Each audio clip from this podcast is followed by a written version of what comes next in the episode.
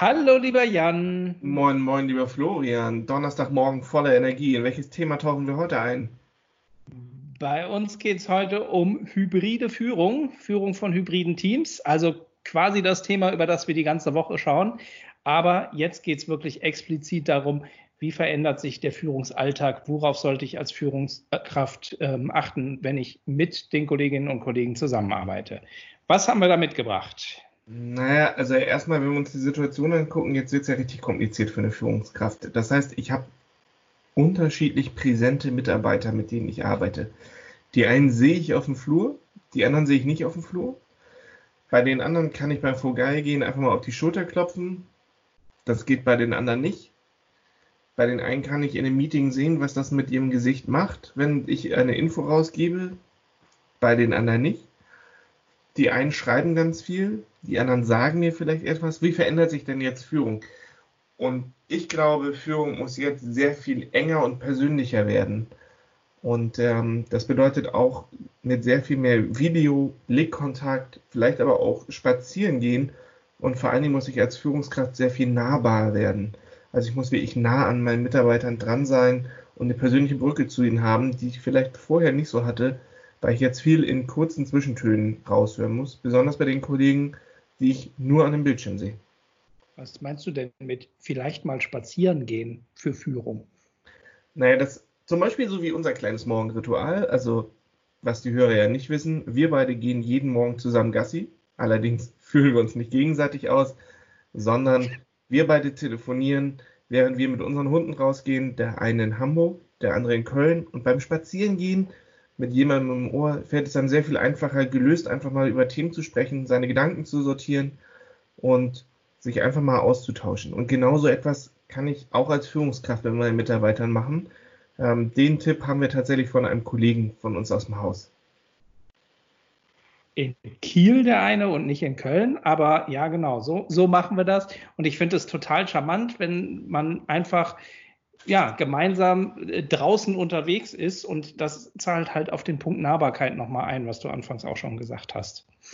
Feedback ist auch ein ganz, ganz wichtiges Thema für Führung von hybriden Teams, oder? Ja, genau, damit ich nicht das Gefühl habe, als jemand, der von zu Hause aus arbeitet, ich werde nicht gesehen, meine Leistung wird nicht gesehen, weil normalerweise gehe ich als Führungskraft ja vielleicht einmal durch den Raum, klopfe jemand auf die Schultern, im Meeting, cool, dass du es gemacht hast, super, dass ihr es erledigt habt.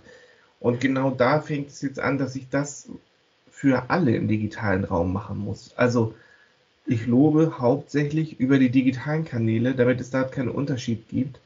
Und besonders bei Kollegen, die ich an dem Tag nicht vor Ort habe und sie nicht persönlich führen kann, sondern nur remote, da wird es sehr viel wichtiger, regelmäßig durch Feedback zu führen und in ganz konstruktive, situative Feedbacks zu geben.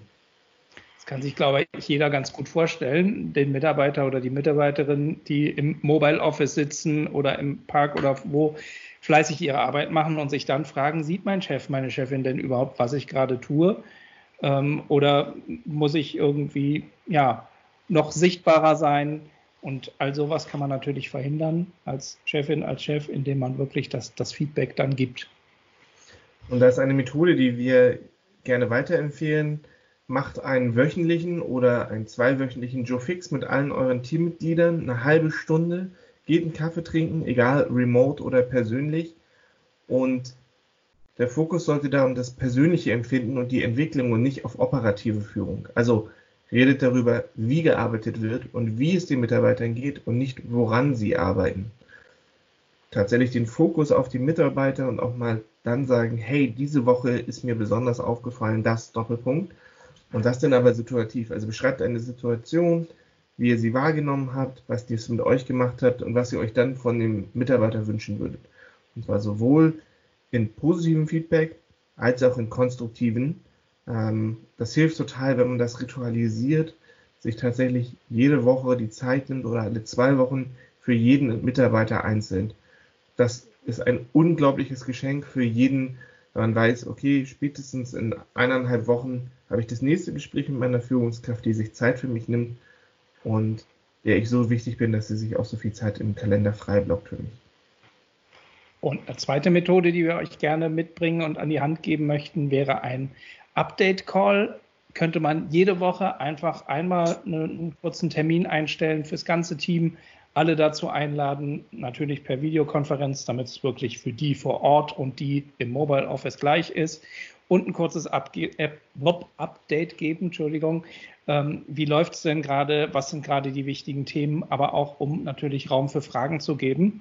Und warum das Ganze per Video? Naja, damit wirklich alle irgendwie gleich daran teilhaben können und auch diejenigen, die im Mobile Office sind, sich nicht abgehängt fühlen, sowohl technisch als auch inhaltlich und daran teilnehmen können. Und so ein Update müsst ihr nicht äh, synchron mit eurem Team machen. Also es müssen nicht alle zeitgleich da sein. Ihr könnt auch einfach eine Videobotschaft an euer Team schicken, wo ihr das Wichtigste einmal zusammenfasst, ein Lob aussprecht fürs Team und dann sagt, und jetzt geht es weiter in die nächste Woche. Also auch sowas geht. Das hatten wir ja schon für das Führen von Remote-Teams und das bleibt genau das gleiche auch für hybride Teams.